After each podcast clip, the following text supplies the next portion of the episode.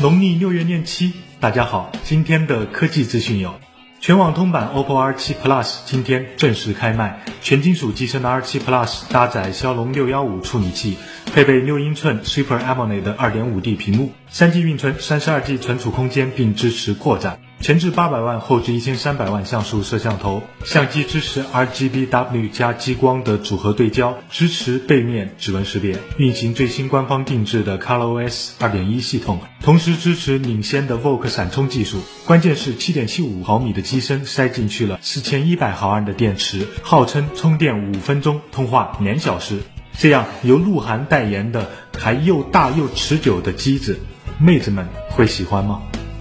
今天网上爆出了三六零奇酷手机的谍照，据传将搭载骁龙八二零处理器，配备六点二英寸二 K 屏幕，四 G 运存，一百二十八 G 的存储空间，主摄像头为两千零七十万像素，支持光学防抖，并支持 Force Touch 压感技术。消息称本月二十六号发布，定价三九九九。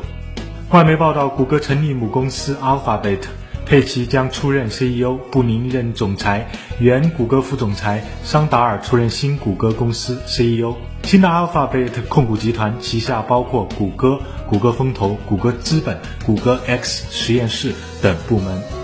联想旗下品牌 z a c k 今天下午发布了第一款手机 Z1。搭载骁龙八零幺处理器，配备五点五英寸屏幕，三 G 运存，六十四 G 的存储空间，前置八百万，后置一千三百万像素摄像头，电池容量为四千一百毫安，并配备 USB 三点零标准的 Type C 充电接口，支持双卡和全网通以及 U Touch 的正面指纹识别，售价幺七九九，感觉配置非常均衡，但发布会又哭又笑的，好爽的魅族啊！